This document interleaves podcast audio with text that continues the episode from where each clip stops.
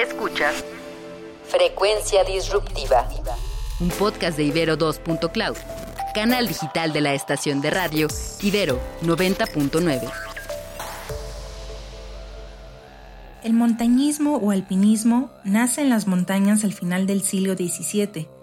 Consiste en un reto que la naturaleza le otorga al ser humano, ya que es una práctica en donde se requiere mucha destreza, habilidad, fuerza física y mental Además, quienes lo practican lo consideran como un verdadero estilo de vida y una forma de experimentar e interpretar el mundo que los rodea. El montañismo se puede dividir en varias áreas que engloban diversas especialidades, algunas de las cuales se alejan de la definición estricta de ascender montañas, pero que no obstante requieren de ese medio natural para su práctica. Algunas son senderismo o hiking, trekking y expediciones, escalada deportiva y boulder, barranquismo o rappel cuando se hace solo como especialidad de descenso y no como complemento de la escalada, y escalada en hielo. El término alpinismo deriva de los Alpes, y hasta la fecha es el más utilizado por razones históricas, debido a que la actividad montañista moderna, sus escuelas y sus clubes se originaron principalmente en los Alpes europeos, con el primer ascenso del Mont Blanc, el 8 de agosto de 1786. El término montañismo se suele usar de forma general para varias actividades deportivas que se desarrollan en las montañas, mientras el alpinismo es un término específico para la actividad de ascender montañas que implican diversas técnicas de escalada. La naturaleza es sabia y si nos ponemos a escuchar detenidamente sus sonidos, por ejemplo, el del viento, el canto de los pájaros y demás fauna silvestre, las olas y las montañas, podemos apreciar que la naturaleza no solamente se ha colado en piezas de música clásica o temas instrumentales, el rock, el pop, la electrónica y hasta la cumbia han encontrado en la imitación de la naturaleza un recurso que emplear en sus temas. Björk anunciaba la reedición de su álbum Utopía de 2017 en el año 2019. Esta edición especial irá acompañada de un set de flautas, 14, una por cada canción, para llamar a los pájaros. No en vano, el disco alterna cantos de diversas aves con los sintetizadores y experimentos electrónicos que han caracterizado la música de la cantante durante los últimos 20 años. La naturaleza también ha sido una fuente de inspiración constante para Tom York, que ha encontrado en el entorno natural un recurso para sus letras como para las bases de sus propuestas más experimentales. Además, el líder de Radiohead se ha posicionado como un activista por los derechos medioambientales, que en el año 2018 lanzaba junto a Greenpeace un tema llamado Hands of the Antarctic para protestar por los efectos que el calentamiento global tienen en los polos. En los trabajos de otras formaciones de música instrumental y experimental también se pueden reconocer sonidos que evocan a la naturaleza.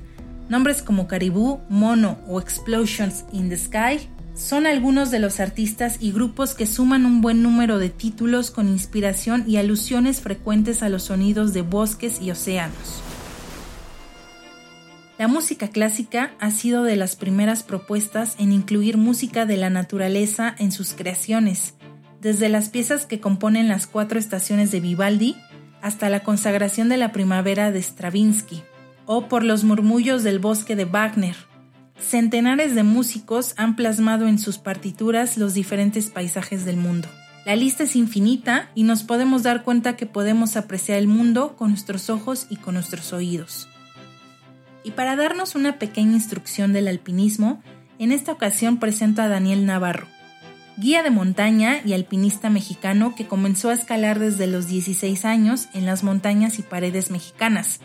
Ha participado en más de 20 expediciones y ascensos, entre ellos tres ascensos en el Mont Blanc, y ha guiado grupos a altas montañas en Perú, Ecuador, Chile, Estados Unidos, Francia, Italia y Canadá. Desde hace 10 años se dedica a la profesión de guía de montaña y tiene una empresa que vende este tipo de experiencias. En México ha hecho 523 ascensos a la cumbre del volcán Iztaccíhuatl y más de 300 ascensos en el pico de Orizaba y diversas escaladas de gran pared en el norte de México, entre las que destaca el gigante en Chihuahua y cinco bivacs o acampadas en Portaledge, es decir, en una hamaca de pared. Hola Dani, ¿cómo estás? Hola, muy bien Carla, ¿y tú? También bien. gracias por aceptar mi entrevista. No, al contrario, gracias a ti por invitarme y también por, por proponérmelo. Muchas gracias. No, a ti. Pues mira, me gustaría empezar con una pregunta de lleno, ¿no? Porque pues no siempre entrevistas a un alpinista y, más de tu nivel. ¿Cuál es la diferencia entre escalada y alpinismo? Son parecidas y a la vez un poco este, diferentes, ¿no? Eh, la palabra alpinismo viene de los Alpes, porque ahí fue donde empezaron a hacer los primeros ascensos en las montañas y todo esto, ¿no? Pero la escalada ahora la gente lo ubica más por escalar en roca o en estos muros artificiales que hay en los gimnasios. Sin embargo, es como una rama del alpinismo del montañismo, ¿no? Cuando hay paredes de roca o cuando hay paredes de hielo dentro de una montaña, pues bueno, se habla de escalada, ¿no? Entonces yo creo que escalada es la progresión en terreno vertical como tal y alpinismo, bueno, se podría englobar todo esto, toda esta actividad que se hace en las montañas y el origen de la palabra que proviene de los Alpes, ¿no? ¿Y qué te inspiró a dedicarte, pues ya sea a la escalada y al alpinismo? Eh, la verdad es que, como sabes, yo crecí en un barrio un poquito como difícil, que es Ecatepec y mi mamá y mis tíos escalaban, entonces eh, me empezaban a sacar ocasionalmente, no era como un deporte como tal que ellos practicaban, sino iban ocasionalmente en la temporada de nieve y así al popo, ya sabes, al lista, y empecé a ir desde niño, pero ya que tenía 15 años ya fue cuando empecé a ir un poquito más, justo mi mamá me llevó por primera vez para hablar conmigo porque tenía como muchos problemas, ¿no? Propios del entorno en el que me desenvolvía, ¿no? Entonces, la realidad es que así fue como tuve más contacto con la montaña, vi que me gustó y de ahí es que ya llevo un poquito más de 20 años como pegado ahí. ¿Vives de eso y para eso? Sí, la, la, la realidad es que no, no hago otra cosa, solamente escalo. Toda esta juventud de la que estoy hablando, que era entre los 16, 18 años, que era un poquito difícil, sobre todo en un ambiente pues de las calles, de ya sabes, de venir de un nivel socioeconómico bajo, pues sí te hace que te metas en diferentes circunstancias difíciles, ¿no? Que vivimos todos los jóvenes y adolescentes, que son eh, el alcohol, las drogas, todo lo que viene alrededor de esta vida de calle, ¿no? Y la verdad es que a mí escalar me, me, enfocó mucho como en este camino de entrenar, de perseguir objetivos. fui la primera vez a escalar los Andes con 18 años y de ahí dije, esto es lo que quiero hacer de toda mi vida, ¿no? Quiero escalar y quiero entrenar para escalar cosas cada vez más difíciles y, y así. Me, me, dedico a la profesión de guía de montaña, a llevar grupos a las montañas en, en México, en Sudamérica y también en Europa. Digo, no, no quisiera sonar redundante, pero para diferenciar. ¿Qué tipos de escalada y de alpinismo existen? Y de esas, ¿cuál o cuáles te gustan más? Ok, eh, bueno, está la, la que ahora tiene mucho auge entre las nuevas generaciones, que es la escalada en roca. Eh, esta escalada se hizo muy popular porque empezaron a desarrollarse muchos gimnasios de estos con agarres artificiales. Entonces eh, la gente empezó a ir ahí, empezó a ver como todas las propiedades positivas del deporte y empezaron a frecuentarlos más, a, escalar, a salir a las paredes de roca. Pero hay otra parte que existe en México que es el montañismo, que es ir a conquistar, que, que no me gusta mucho esa palabra, pero la utilizan mucho últimamente pero bueno, es, ir a buscar llegar a la cumbre de las montañas más altas que, que, hay en México y en otros países, ¿no? Y bueno, en México tenemos el Iztaccíhuatl, el Pico Orizaba, que es la más alta, Nevado de Toluca, Malinche, y ahorita se han popularizado mucho porque es un reto que está al alcance de cualquier persona que haga ejercicio mucha gente que corre, que hace triatlones, que se quiere poner como un reto en su vida o, simplemente tener contacto con la naturaleza, está buscando este tipo de experiencias. Entonces, cada vez es, mayor el número que va de gente que va a las montañas y también la gente que entrena para ir a las montañas. Entonces, yo creo que con esto te explico un poquito las actividades que se hacen en México. Sin embargo, como a nivel del deporte como tal, también está la escalada en hielo, que son estas paredes verticales de cascadas congeladas o de glaciar, pero que son paredes verticales, que es hielo duro. Este, lo que te decía, que es la, la, escalada en roca, el montañismo o alpinismo. También está la escalada mixta, que es dentro de las montañas, superar pasajes de roca y hielo. Entonces, a mí en lo personal me gustan las montañas que tienen este tipo de dificultades, ¿no? Que ya tienen como paredes dentro de la ruta de ascenso. Y hablando de la dificultad, ¿cuál es la montaña o la pared, o ambas, más altas o más difíciles que has escalado? Eh, yo creo que en Perú, la, la, verdad es que he escalado en Italia, en Francia, Ecuador, Perú, Estados Unidos y, y, pasé el invierno en Canadá también, pero donde más he encontrado como dificultad técnica, donde realmente sí me tengo que como preparar, ha sido en los Andes, en Perú. He ido 20 veces en diferentes expediciones y siempre hay como algo a qué tirarle, ya sabes, un reto que no ha sido escalado, aunque fue escalado hace mucho tiempo, siempre hay cosas muy difíciles ahí y yo creo que ahí es donde he tenido mayores experiencias como de este estilo, ¿no? Eh, también he estado en Estados Unidos, en, el Capitán, en Yosemite, y también ha sido como un reto muy grande, ¿no? Y frecuento el norte de México, donde hay paredes grandes también, pero yo creo que las que han marcado más mi vida como tal han sido los Andes en Perú y este viaje a, a Yosemite que me sacó como de mi zona de confort, ¿no? que pues, te hace pasar miedo, ¿no? Y que tienes que entrenar. Y... Bueno, esta pregunta tal vez te sonará rara. ¿Quiénes son tus alpinistas favoritos o quiénes son tus referencias? ¿A quiénes sigues? Yo, yo era muy fan en una época porque te digo, bueno, tengo 40 años, ¿no? Entonces, en mi generación le tocó un alpinista mexicano que se llamaba Andrés Delgado, que murió en los Himalaya para mí era como referencia en el, en el alpinismo nacional. Y en el ámbito internacional este, seguía mucho a Mark Dwight, que es un escalador este, estadounidense que pasó parte de su vida viviendo en los Alpes, escalando paredes difíciles, este, sin, sin, cuerda y ya sabes, ¿no? Siempre como buscando el nivel de dificultad máximo y era como muy seguidor de él y actualmente también de Steve House, que es como también de esa generación. La realidad es que mis, digamos, héroes personales de la escalada vienen todavía como de una generación anterior a la, a la mía, ¿no? Y como la, que, la parte que me tocó a mí vivir cuando estaba como enfocado en hacer este tipo de escaladas, ¿no? He visto en documentales que hay escaladores que suben paredes importantes, o sea, e imponentes, con un mínimo de equipo de seguridad. Y pues la verdad se ve muy riesgoso. O sea, ¿tú lo has hecho o qué es lo más extremo que has hecho en tu deporte? La, la realidad es que controlar, digamos, el, el, el, riesgo es algo que no se podría hablar dentro del, del, alpinismo en específico, del montañismo, ya que tratas de gestionarlo, pero siempre va a haber factores eh, propios de la montaña, ya sea el clima, las condiciones como tal del glaciar, de, la pared que vas a escalar. Y por mucha experiencia que tengas y trates como de minimizarlas, siempre va a existir un porcentaje de riesgo, ¿no? Eso es lo que ha acabado con la vida y la carrera de muchos alpinistas, ¿no? Entonces, de lo que tú me hablas un poco ha sido como de lo último que ha salido de Alex Honnold, que es de un eh, escalador igual a estadounidense, que escala paredes grandes en solo, sin, sin cuerda, como tal y sí está haciendo algo bien difícil, ¿no? Y que yo creo que en los próximos 10 años va a ser muy difícil que alguien se pueda comparar con él. A mí en lo personal sí me han tocado como experiencias, eh, como te digo, en, los Andes donde no puedes proteger como todo el tiempo y que es de preferencia no debes de caerte porque si te caes igual te mueres o, o bajar de una montaña por mal clima en unas en situaciones ya muy difíciles y a veces también he escalado como cosas sin, sin protecciones por moverme rápido en una pared que está por debajo de mi nivel o simplemente por buscar como esa parte que es un poquito inexplicable de, de control mental y de buscar esa seguridad contigo mismo. O sea, sí, es, es, extraño, pero es, es como, no, no, hay una explicación como tal de por qué lo haces, ¿no? Pero te, te atrae, ¿no? Pero sí, es, siendo realista, el nivel de Alex Honnold eh, es muy difícil, ¿no? Eso, eso ya está muy por encima del, del, promedio de escaladores a nivel mundial. ¿Y tienes algún ritual antes de subir una montaña o una pared?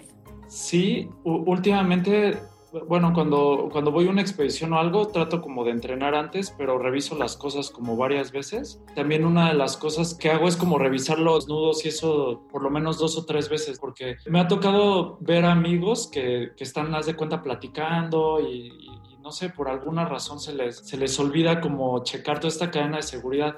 Y bueno, esto les ha pasado a amigos que son profesionales, ¿no? O sea que este tipo de accidentes pasan más cuando ya conoces o te sientes un poco más confiado en este tipo de terreno. Entonces, como que yo siempre he tratado, y más últimamente, como de no perder la cabeza, aunque vaya a ser una ruta fácil, aunque vaya a hacer algo que he hecho muchas veces, trato como de, ya sabes, esa parte del enfoque, del respeto a la montaña, ¿no? De, de no tomármelo a la ligera, ¿no? Como que cuando ya estoy ahí cambia totalmente mi estado de mente y físico y me concentro bastante, ¿no? Y ya estando en la cima, ¿qué es lo que piensas? No sé, ¿qué es lo primero que piensas cuando estás arriba? Este, es bien chistoso y, y, justo ahorita que lo mencionas, por ejemplo, en las montañas mexicanas he ido muchísimas veces, ¿no? Pero eh, incluso muchas, en promedio llegué a ir hasta tres veces a la misma en una semana con diferentes grupos y personas. Y a pesar de ello, de cada ascenso era bien diferente, ¿no?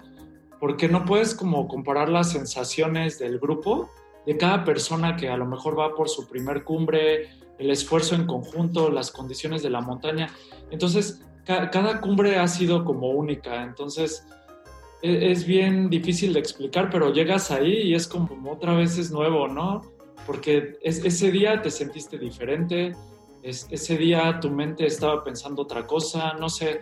Entonces, es igual como lo que te platicaba antes, es un poco inexplicable porque cada persona va por sus propios objetivos personales, ya sean por dedicársela a una persona en especial, por buscar un reto propio, pero en, en mi caso busco la experiencia, busco el, todo lo que va en el camino ya la cumbre es como secundario, ¿no? Es como, bueno, ya estamos aquí una vez más, pero toda la, la, parte del camino, del trayecto, yo creo que es en realidad la parte que busco. Incluso la preparación, ¿eh? Porque si es como, como una montaña fuera de México, lo, lo, que más me dejó, lo que más disciplinado me hizo fue como levantarme a entrenar todos los días durante, no sé, cuatro o cinco meses y, a veces eso es lo que te deja más, ¿no? cambiar tus hábitos, ¿no? Diarios. Y tú siendo un deportista extremo, porque tu deporte lo amerita, ¿qué música escuchas para inspirarte? ¿Cuál es tu soundtrack para subir a la montaña?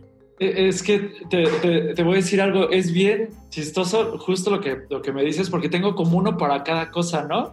Y para cada estado de ánimo, porque hay veces tengo ganas como, ya sabes, de entrenar y de darle así bien atascado, y pues sí escucho eh, pues, pues, un poquito más como, como de rock o de cosas así bien movidas, pero últimamente que he estado como en la montaña he traído como cosas así de, de, todo, ¿no? Como de otra época, ya sabes, ochentero, noventero, ¿no?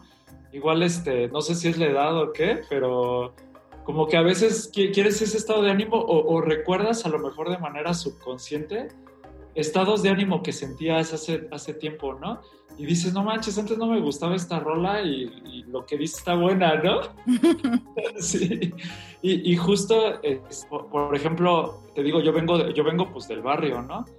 Entonces, mucho tiempo estuvo influenciada mi día a día para entrenar, escuchando rap, hip hop y así, ¿no? Pero yo creo que ahora me considero una persona que escucha de todo y no nada más un, solo género, porque la, verdad es que me tocó toda la evolución de, la música, desde que empezó el indie, desde que em, eh, terminó toda esta época de, en teoría de oro del rock en español y que empezó también el, el auge de la música electrónica y de los DJs. En realidad pasé por todos los géneros, ¿no? Entonces, eh, si vieras mi soundtrack, que viene de todo y hasta a veces es muy cambiante, ¿no? De, un, género a otro así, ¿no?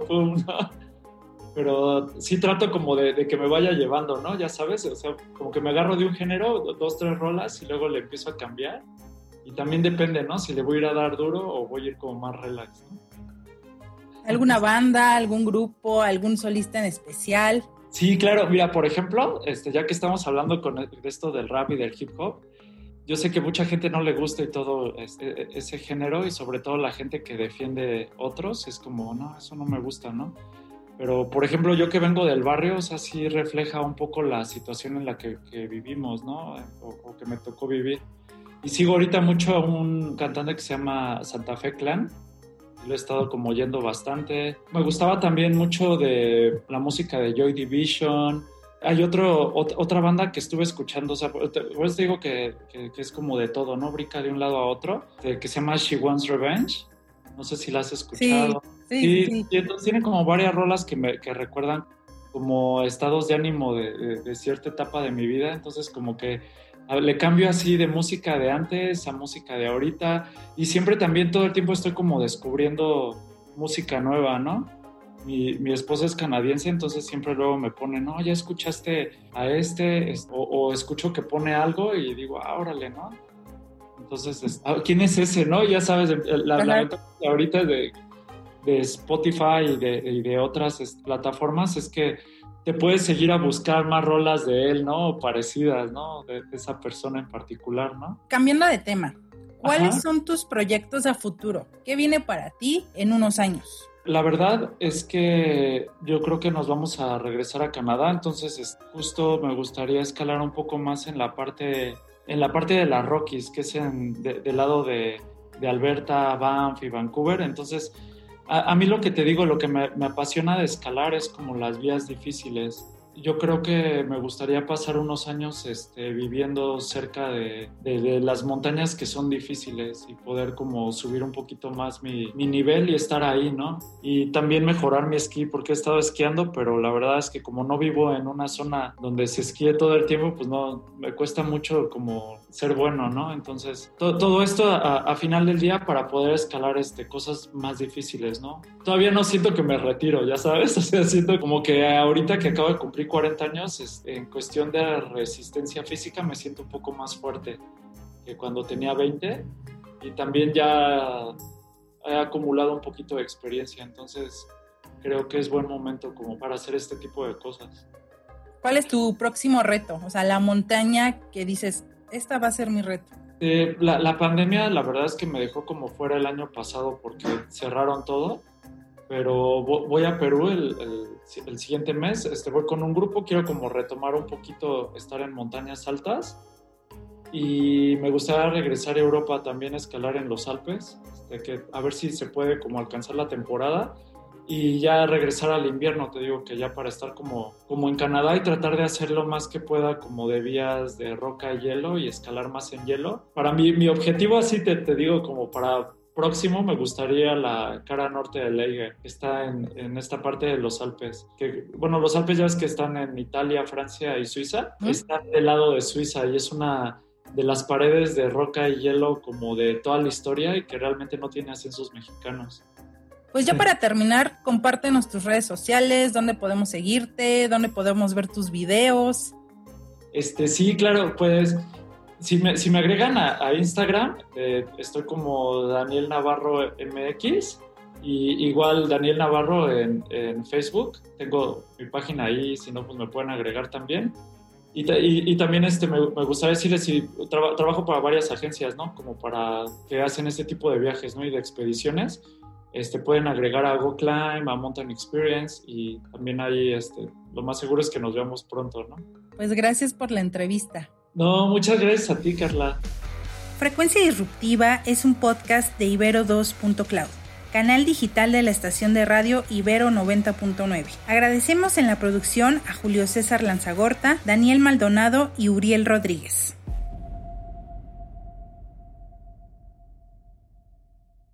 En los podcasts de Ibero.2 hay cariño del bueno. Pone en duda todo lo que sabes sobre lo romántico en De Amor, y, otras ficciones. Escucha su segunda temporada en plataformas de audio y en ibero2.cloud. Ibero.2, música para pensar.